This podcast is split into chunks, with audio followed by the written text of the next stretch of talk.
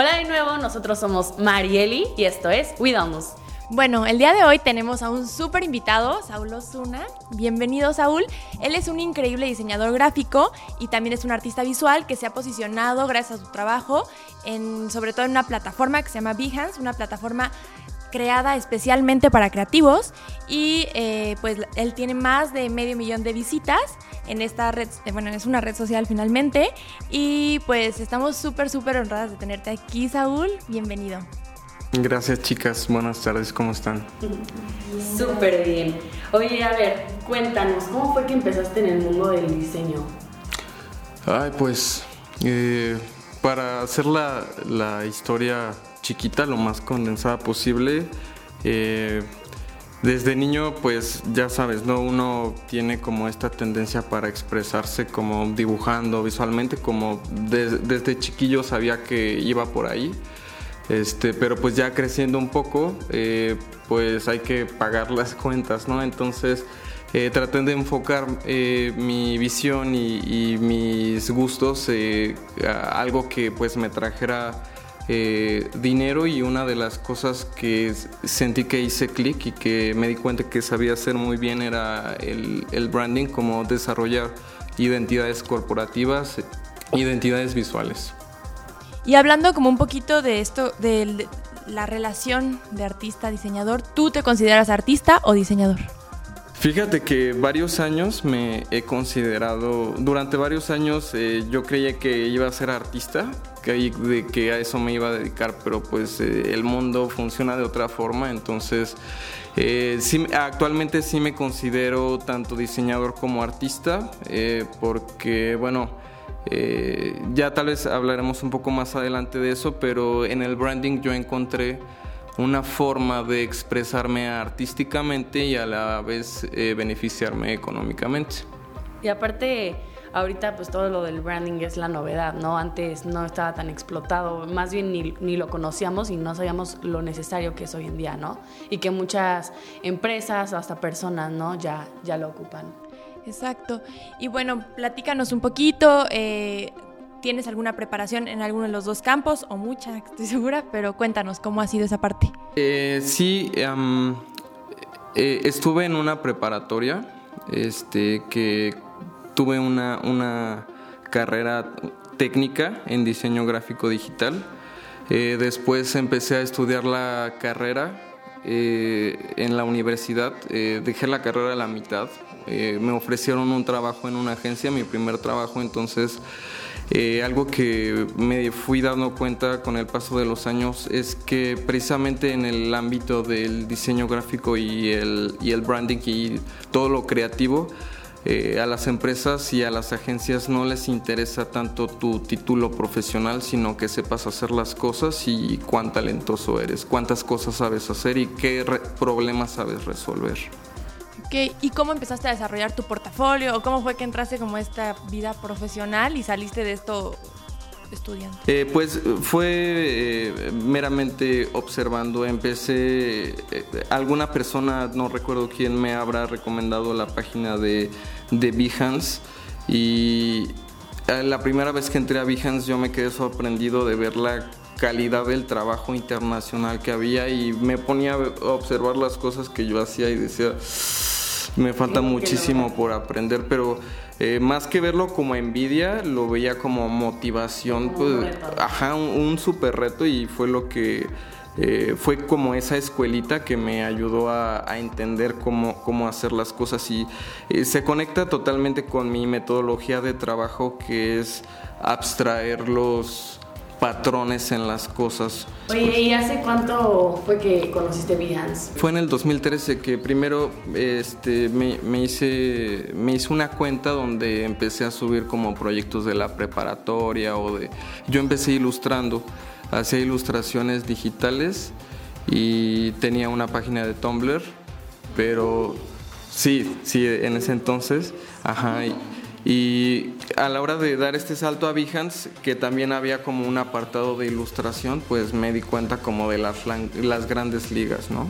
Es que justo, bueno, eh, a mí me gusta mucho el storytelling, que es otra parte como creativa, y justo leyendo un libro que se llama Story Brand de Donald Miller, ahí justo él menciona eso que comentas, que es como un mito que tienes que ser original o que la originalidad existe. Todos somos al final una copia, pero aquí el punto es la diferencia entre copia y plagio.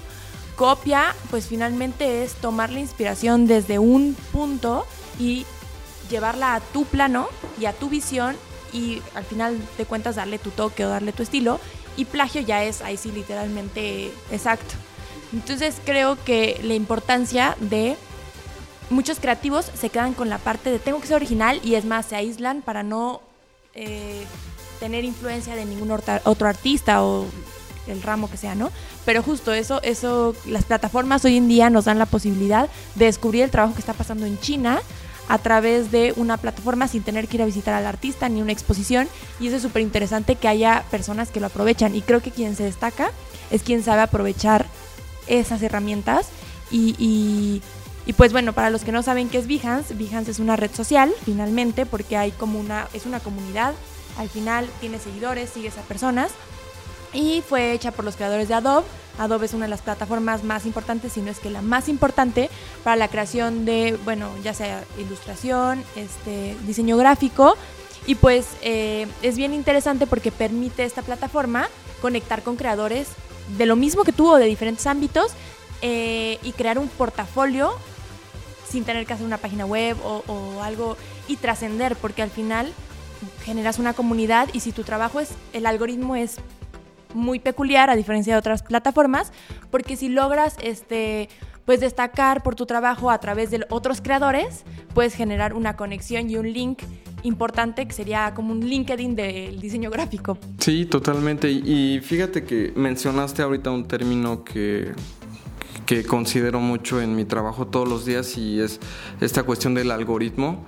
El algoritmo siento que es un arma de doble filo porque tanto te puedes beneficiar como te puedes perder en el mar de infinidad de cosas que hay. Entonces eh, yo me puedo dar cuenta mucho de esto en, por ejemplo, Instagram en que, este, y bueno, hablo obviamente desde mi trinchera, ¿no? Desde logotipos y identidades y todas esas cosas que, que llego a ver en Behance, se llega a repetir este patrón como de pequeñas características, pero se llega a repetir tanto, tan superficialmente que se vuelve un poco burdo el sentido de, ese diseño que se está abordando porque nada más pertenece al algoritmo, no sobresale y nada más es un cachito de todo el algoritmo.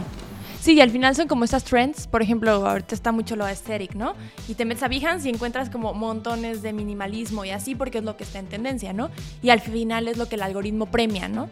Pero pues a mí me gustaría que tú nos compartieras como qué lugar o qué papel ha jugado Behance en tu vida ya profesional, no tanto como en sus inicios.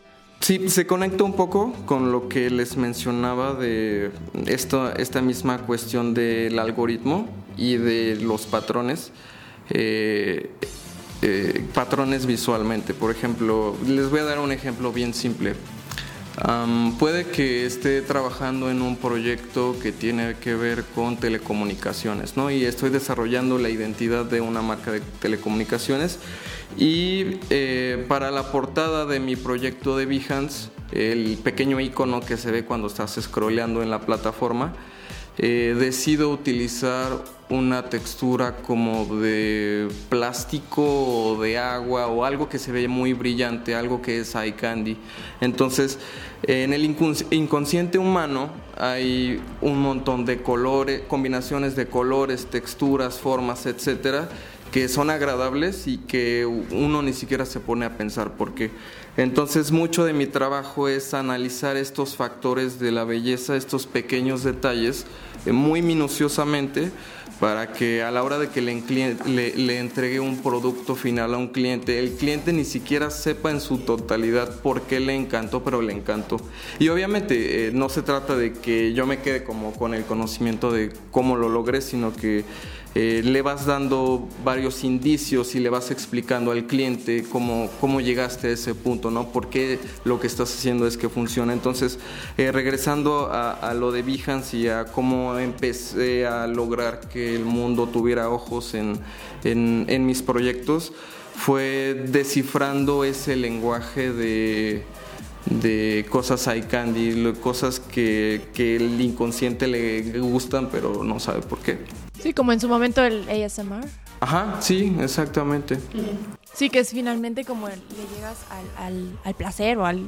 y no sabes por qué las texturas. Sí, yo veo que juegas un montón con texturas, con... con... Sí, perdón, si, si te das cuenta, en, en, mi portafolio trato de que se note mucho que el branding y, bueno, diseño gráfico e identidad visual eh, no es simplemente logotipos y colores y ya, ¿no? sino conceptos enteros, formas de comunicación, incluso hasta sonidos o formas de conversación, etcétera, ¿no? Son muchos factores. Oye, y cuéntame, ¿cuál es el propósito del diseño? Desde, viéndolo desde la perspectiva como diseñador, el pasado histórico del diseño, la, la originalidad y pues la difusión de ideas y trends, ¿no? Sí, ¿cuál, es, ¿cuál es el propósito del diseño? Y bueno, enfocándolo a esta parte de, de identidad visual, eh, yo creo que cada, como, como consumidor, como digamos como persona común y corriente que solo se dedica a consumir productos o servicios, digamos que siempre hay un, hay un diálogo subconsciente en el que eh, el, consumidor puede estar a un paso de hacer una compra o contratar un servicio por un color o por una fotografía o una combinación de estos elementos. Ajá, exactamente. Y, y pues obviamente eh, se trata de un vínculo emocional que genera el consumidor con el diseño, ya sea eh, cualquier tipo de diseño. Eh, todos los diseños que nos gustan, desde algo que vestimos hasta un auto, etcétera, son cosas con las que nos sentimos identificados por alguna forma. Entonces ya no estamos hablando solamente de algo visual, ya se volvió incluso algo emocional e incluso psicológico. Y, o sea, a mí me, me, interesa un poco lo que dices porque creo que al final te vuelves un comunicador visual. O sea, no, no realmente no es que es un balance, creo que es muy difícil de encontrar entre el artista y el diseñador, porque es un proceso creativo en el cual muchas personas se quedan eh, por ejemplo, esta parte que mencionas mucho del consumismo. Hay muchos artistas renegados a, que su obra se vuelva un producto de consumo o un producto de pues público, ¿no? Entonces yo quisiera saber cómo es tu proceso creativo para balancear al artista, al, rebelde o al, al que no quiere ser comercial con Saúl diseñador, ¿sabes? Eh, muy buena pregunta. Fíjate que empecé a tener este pensamiento el año pasado eh, en torno a el diseño responsable o el diseño ético, porque como tú lo dijiste, el comunicar las cosas visualmente, eh, creo que a final de cuentas es una gran responsabilidad. O sea, eh, el diseño nunca es inocente, siempre está tratando de convencerte a hacer algo. O persuasivo. Es persuasivo, sí, exactamente. Entonces, eh, llega un punto en el que obviamente como Saúl, Saúl diseñador, eh, sabe que tiene que tiene que entregar una solución, ¿no? Tiene que entregarle, tiene, tiene que lograr que el cliente quede satisfecho pero aparte de eso tiene que entregarle un producto que sea funcional en el mercado y que esté adecuado a las necesidades de sus clientes prospectos. Entonces, por, un lado está esta parte de responsabilidad que tienes y por otro lado está esta parte un poco más artística, un poco más... Eh, eh, digamos, emocional en la que, como les decía, yo utilizo eh, hacer identidades visuales como mi, mi, herramienta. Digo, a veces no tengo, estoy tan ocupado eh, haciendo identidad que no me queda tiempo para hacer otras cosas como me me gustaban antes como ilustrar o fotografía, etcétera. Pero trato de utilizar estos proyectos pues como este escape, ¿no? Como utilizar mis habilidades y conocimientos artísticos en, esto. Entonces, eh, también eh, relacionado con la, con la pregunta que me hiciste, eh, empecé a, pensar en esta parte ética del diseño, digamos, si llegas a un punto en el que puedes diseñar un producto tan bello eh, que puedas convencer a cualquier persona de adquirirlo, entonces vaya, es una responsabilidad muy grande. Entonces tocaría pensar realmente este producto eh, está yendo bajo la misma línea de lo que eh, en realidad ofrece y lo que está vendiendo. La conciencia. Exactamente, y pues eh, ahí ya como, como diseñador o diseñadora a cada uno le toca pues qué proyectos tomar, ¿no? Por ejemplo,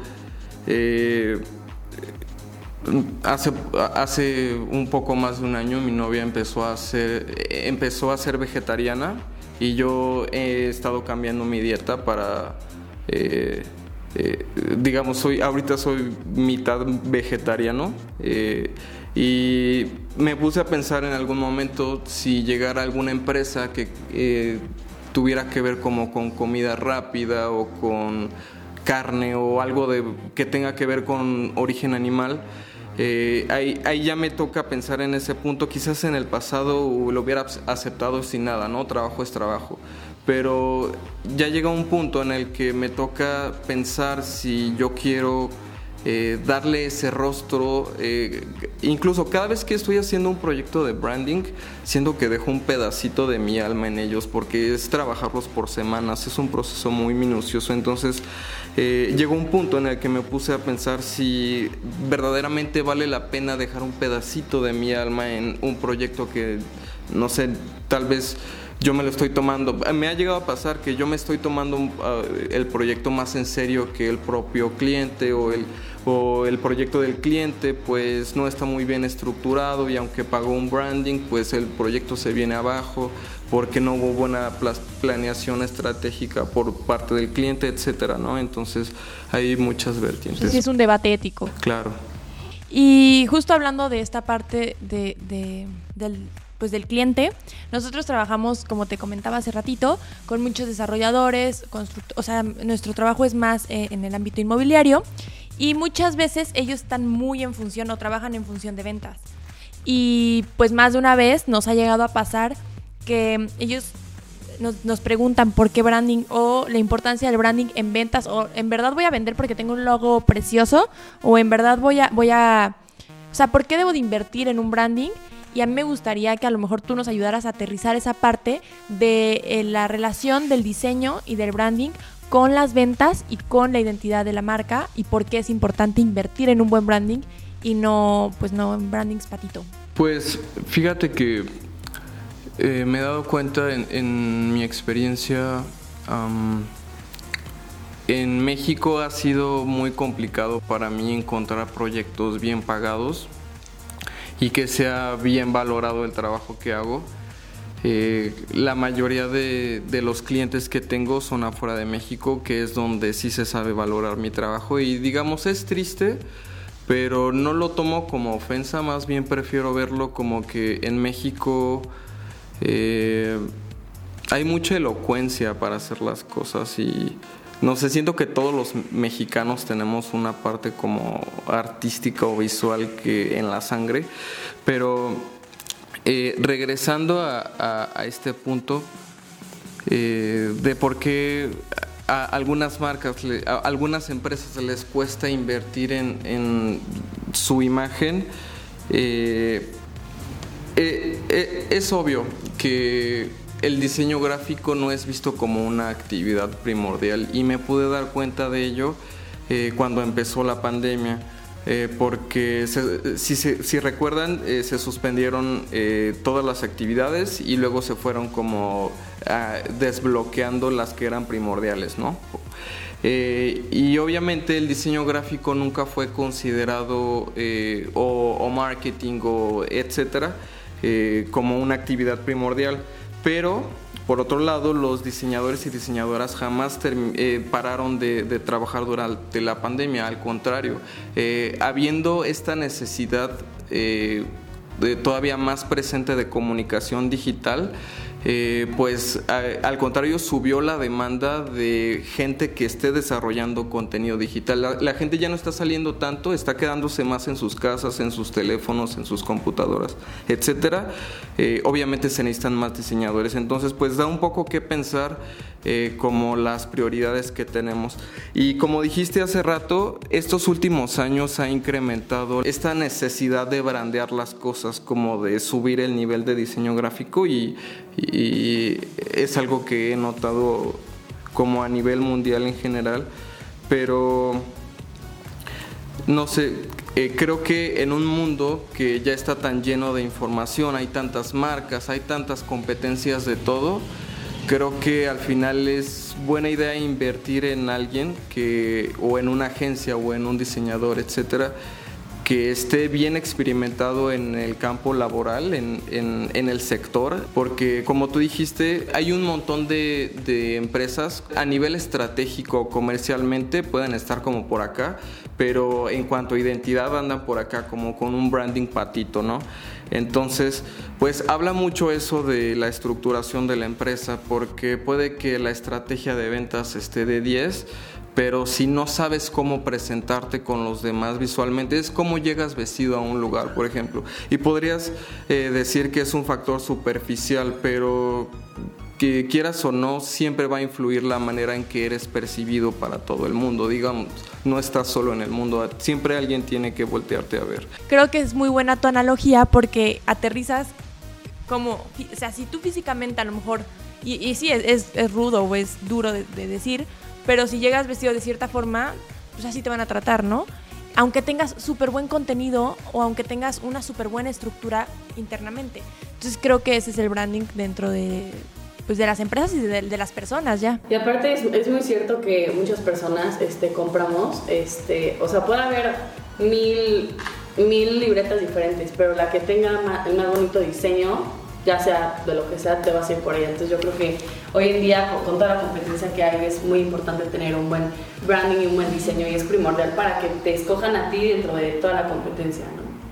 Sí, y no te creas, eh, ahorita que comentaste eso de que a veces nos vamos como por la opción de lo más bonito, eh, incluso yo he sido víctima de, de, eso, de que por ejemplo estoy comprando algo en internet y uh, un ejemplo, estaba buscándole un humidificador a mi novia en internet y terminé comprándole, este, habían como de varios precios y etcétera, ¿no? Pero terminé comprándole el que me parecía más bonito, pero se echó a perder como a los dos meses. Entonces, eh, como, como lo decíamos, eh, puede que el diseño le hayan pagado bien al, al diseñador o al que al diseñador de producto, al diseñador del branding, a, la agencia como de comunicación del producto. Eh, pero si estás haciendo un producto que se va a descomponer a las dos semanas, pues ahí también toca pensar eh, al equipo eh, o al diseñador que está detrás del proyecto, pues sí. Sí, al final es como un balance, siempre buscar un balance, pero creo que el branding sí juega un papel bien importante. una amiga que también tiene su branding studio, ella este, se llama Comdai, ella justo hizo una encuesta como en sus stories de qué producto comprarías y ponía, por ejemplo, leche Lala y ponía arriba una leche que creo que se llama Milk, o sea, tiene un nombre así como super aesthetic y, y todo el branding es muy, muy eh, lindo. Y así pasó varios productos y pues en la encuesta siempre ganaba el bonito. A lo mejor ya te a los reviews y, y ahí cambia la cosa. Pero de primera instancia, creo que el branding sí literal es tu tarjeta de presentación. Entonces es bien interesante. Y nos gustaría como también platicar un poquito de algo que nosotros en lo que creemos mucho, pero que todavía hay como un debate de opiniones, que es el personal branding.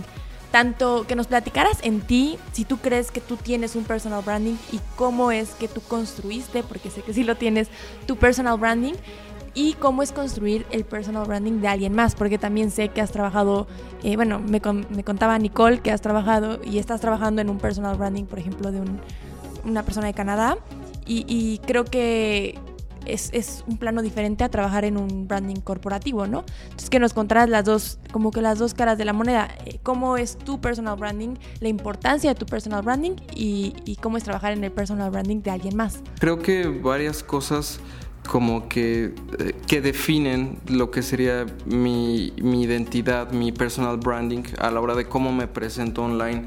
Eh, primero es una profunda inspiración en la naturaleza y eh, digamos, eh, a mí me inspiran mucho este tipo de cosas un poco hippies que tiene que ver con la geometría sagrada, este, los espirales, eh, la proporción áurea, etcétera, que va a veces relacionado como con matemáticas perfectas y un poco con espiritualismo.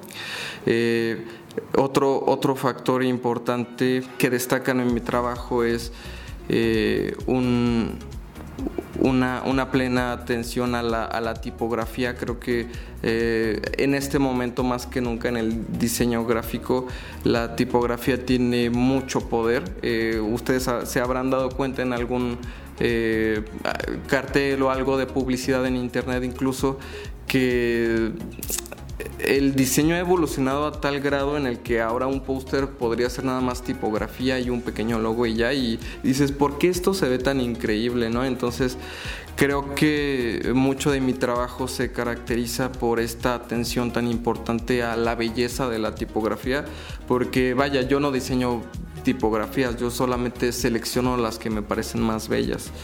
Eh, y otra parte que creo que con la que me siento identificado es con la estética eh, japonesa y también con el diseño gráfico suizo.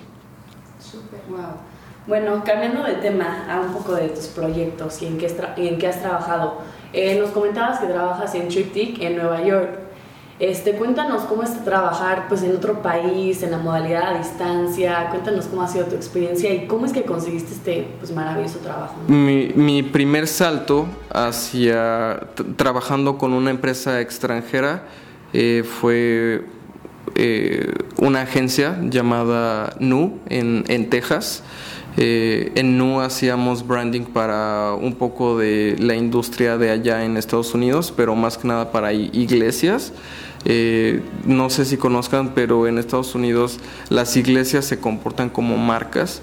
Entonces, eh, cada iglesia tiene su, este, como sus pastores y, digamos, montan shows. Es como un espectáculo, dan como eh, sermones, eh, digamos, son eventos grandes. Entonces, el diseño gráfico que tienen es muy moderno. Eh, vaya, se tienen que vender no como eh, el, cristianismo antiguo, sino uno totalmente fresco para que sea consumible. Entonces empecé, con, empecé a trabajar con esta agencia en, en Houston, Texas, y a partir de ahí que fui empezando a pulir un poco mi portafolio en Behance, etcétera, eh, fui conectándome con otras empresas. Eh, estuve trabajando con una agencia en, en Polonia durante una temporada. Eh, más que nada he trabajado para Estados Unidos, he estado de planta para Estados Unidos, pero eh, por otro lado, como freelance he tenido clientes eh, que en, varias partes del mundo, un más de 10 países. Eh, pero bueno, el punto es que eh, llegué a esta agencia de Triptych justamente como en, en una parte interesante de mi carrera porque eh, por otro lado estaba eh, empezando mi propia agencia junto con unos colaboradores que tengo en Canadá. Triptych, digamos, es una agencia que trabaja con muchos, muchos clientes y de repente te, te tocan este, que, no sé, editar eh, fotografías o podría ser editar videos, cualquier tipo de contenido. Y no sé, la gente de Nueva York trabaja súper, súper rápido y, y, es más conceptual y más estratégica que nada. Eh, apenas eh, llevo, creo que poco más de un mes, pero ha sido una... ¿Y te gusta? Sí, claro, es un gran sitio para aprender. Oye, ¿qué es lo que más te gusta este, hacer? Branding, naming, eh, web, editorial, eh, Fíjate que ahorita eh, estoy, estoy muy metido en, en la cuestión de diseño editorial. Eh, me apasiona mucho en este momento las diseñar estructuras tipográficas. Por otro lado, también estoy un poquito metido en la realidad aumentada, eh, que tiene que ver con como filtros de Instagram, este, modelos 3D como para que estés viendo con tu teléfono. Eh, y hago un poco de ilustración, eso ya más personalmente. Cool. ¿Y cuál sientes que ha sido el reto más desafiante en este tiempo? Eh, cuéntanos ahí una patoaventura, aventura con un cliente o algo que, sientas que te ha desafiado, tanto personal como, o sea, puede ser que a lo mejor el trabajo no fue lo difícil, sino el cliente o... Sí, fíjate que a lo largo de, del camino eh, obviamente, ¿no? ustedes pueden meterse a, mi Behance y pues ven un montón de proyectos y se ven bonitos y todo eso, pero eh, pues hay un montón detrás de eso, ¿no? Y varios clientes enojados y disgustados, etcétera. Eh, y obviamente han habido en el camino clientes que eh, le, ya llevo varias propuestas que le he entregado y ninguna le gusta, no supe conectar bien con el cliente y prefiere buscar otro diseñador y que hasta han sido groseros conmigo. uno que me acuerdo ahorita fue una persona de Reino Unido, eh, le estaba haciendo una identidad de un gimnasio y le hice varias opciones y recuerdo que no le, no le gustó ninguna y le dije, no, pues perdón, o sea, si quieres eh, puedo hacerte otras exploraciones más, pero pues es, lo que sé hacer. Y terminó diciéndome algo así como, estos mexicanos, ya sabía, ya sabía que super iban a quedarme mal. Si te encuentras de todo, también eh, por otro lado me, he encontrado con clientes que son un amor, que hasta se sienten como tu familia cuando terminas de de, contarles, eh, de explicarles un proyecto, este, se quedan súper agradecidos. Hubo un cliente que en una presentación se, puso a llorar de, de, tan, tan contento que estaba, como, como estaba tomando dirección su proyecto, ¿no? Entonces, eh, sí te llevas un montón de cosas, pero, pero creo que el reto más difícil que he tenido es aprender a expresarme y a, comunicarle mis ideas a las personas porque una cosa es saber diseñar y estás en tu computadora, en tu casa, en tu escritorio, pero cuando estás intentando de explicar, intentado explicarle tus ideas a alguien más y tratando también de convencerla de que lo que le estás ofreciendo es lo que necesita, eh, necesitas mucha seguridad en ti mismo, en tu trabajo, en lo que estás ofreciendo y confianza confianza en que las cosas van a salir bien porque también me ha tocado estar en, alguna presentación y por estar tan nerviosos eh, me quedo eh, mudo y, eh, y pues ya la clienta fue, ahí mi niño, cálmate. Ay, no. ¿Y qué tan difícil es trabajar pues dentro de una empresa? Y por ejemplo, cuando a un, a un cliente no le gusta a lo mejor algo, o sea, cuando lo haces tú solo, pues a lo mejor es sencillo decir, Ok, gracias, bye. Pero cuando estás dentro de una empresa, ¿cómo funciona esa parte? Cuando estás trabajando como diseñador en una empresa, en una agencia grande, eh, si no eres capaz de, bueno, más que ser capaz, si no pudiste resolver el, el, objetivo, se lo pasan a otro diseñador y fin. Y si no, lo, no puede ser diseñador, pues tal vez sí ha de ser problema de con el cliente o se lo pasan a otro diseñador. Pero cuando estás como freelance, creo que, y hace, trabajas con un cliente como freelance, creo que ahí sí eh, es un poquito, yo, yo me siento al menos un poco más responsable porque el cliente confía en su totalidad en mí y en que le voy a ayudar a, completar su proyecto de la mejor forma. Y bueno, ¿cuál consideras que es tu trabajo el más icónico o el más famoso o el más que más ha trascendido a lo mejor? mi proyecto que tal vez el, más icónico en mi portafolio. Pues mira, eh, hay dos formas de, de, decírtelo. La primera es desde Behance, las estadísticas de Behance, y el proyecto que más ha gustado es uno de, una empresa que está en Canadá que se llama Hubu. por ahí sí tienen chance de checarlo. Uno de mis proyectos favoritos hasta ahora es uno que se llama Mora, también en Canadá. Este, este proyecto de Mora eh, lo, trabajé con, mi colaborador Sam Scoffy.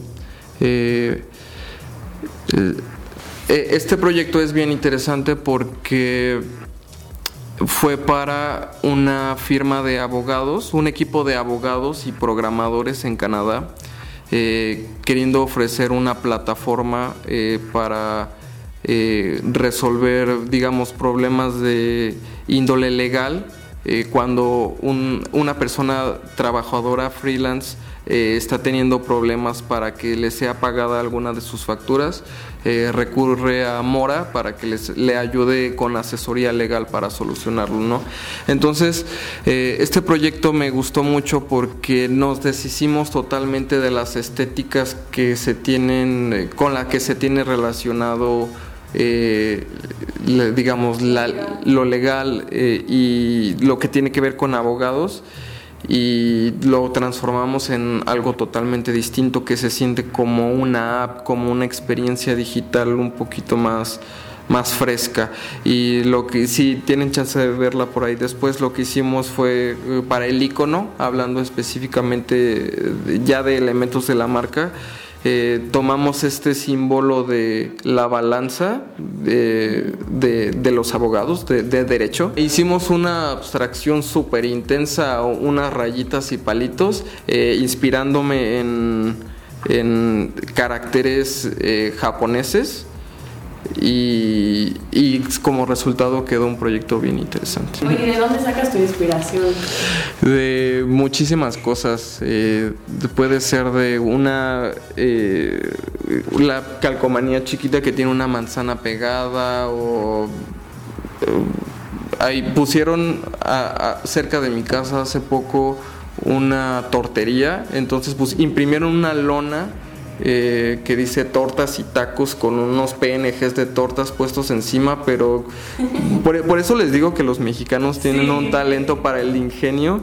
Eh, no sé, la inspiración está en todos lados, nada más es, eh, no, más bien, la belleza está ahí siempre esperando a ser observada. Pues mil, mil, mil gracias por, por venirnos. pues también me gustaría un poquito antes de que nos vayamos, que nos compartieras algún consejo o algo que tú quieras decir acerca de la parte creativa, de justo eso que acabas de mencionar, que a, lo mejor a veces creemos que la creatividad está súper lejos o ya existen como un buen de estigmas de o naces creativo o nunca vas a ser creativo y, y cómo tú vives eso desde, desde tu trinchera y que nos, o sea, que le dijeras a la gente como desde alguien con, con la voz que tú tienes, porque creo que si eres, digo, eres súper relajado y súper tranqui, pero creo que tienes un currículum, la verdad, súper envidiable. Eh, está súper chavito, o sea, para los que no saben, tienes 26 años, está súper chavito y, creo que tienes, neta, métanse a su Behance y se quedan así de, ¿what? Entonces creo que tienes como la voz para decirle a la gente como la creatividad está ahí y cómo pueden explotarla y que aparte se puede vivir de ser creativo, que está padrísimo. Sí, qué bueno que mencionaste esa última frase de que se puede vivir de ser creativo porque recuerdo que cuando estaba como en la secundaria que estaba empezando a, hacerme la idea de diseño gráfico y todo eso, eh, pues uno escucha, ¿no? De que si eres diseñador te vas a quedar a trabajar en un McDonald's o... Pero eh, la verdad es que eh, si, pudiera dar un consejo o una conclusión sería, todo es posible si eres paciente y si vas paso a paso. Yo, o sea, es hasta chistoso que yo estoy diciendo esto porque soy una persona súper desesperada, pero... Eh, dando pequeños pasos cada día de hacia proyectándote hacia donde quisieras estar el día de mañana te va acercando cuando menos te das cuenta. Y, cuando volteas hacia atrás dices, yo hice todo eso, eh, lo único que, tienes que hacer es, eh, yo diría, conocerte bien, para saber qué, qué, ah, qué, es lo que te gustaría hacer y ya que tienes claro ese objetivo es más fácil llegar y, y ser muy paciente, no... Ah, se critica mucho, se dice que los millennials queremos todo así bien rápido, de que pides algo por Amazon y ya está mañana en tu casa.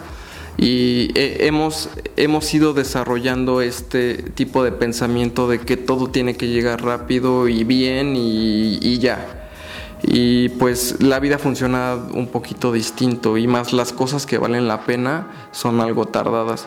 Entonces yo simplemente recomendaría dar pasos pequeños todos los días, eh, poner, eh, lo que yo hago personalmente es escribo en un blog de notas las cosas que me gustaría hacer el día de hoy y en un segundo apartado las que me gustaría hacer, que tal vez no sea eh, ser, realista con lo que puedes hacer con tu día.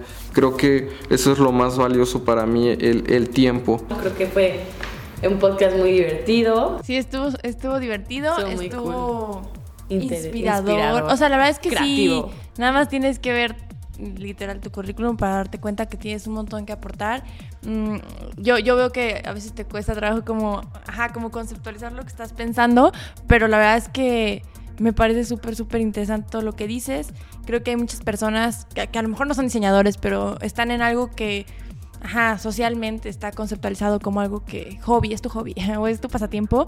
Y creo que está increíble que llegue alguien y te diga, un mexicano que te diga, puedes vivir de eso, la puedes romper en otros, en otros lugares. Países. Exacto, en otros países. Y hay gente de otros países buscando a un mexicano para decirle, hazme mi marca, está, está increíble. Pues bueno, la creatividad también está en todos lados. Y te felicitamos mucho. Gracias. gracias por venir. Este, nos gustaría que nos dejaras tus redes sociales para la gente que nos escucha te encuentre. Sí, eh, me pueden encontrar en casi todos lados como Saúl-Osuna-Bajo. Super. Ok, en Behance igual, ¿verdad? Sí para que vayan a checar sus increíbles trabajos. Y pues nada, este es el podcast del día de hoy. Muchísimas gracias por escuchar. No, muchas gracias a ustedes, chicas. gracias. Bye. Bye. bye.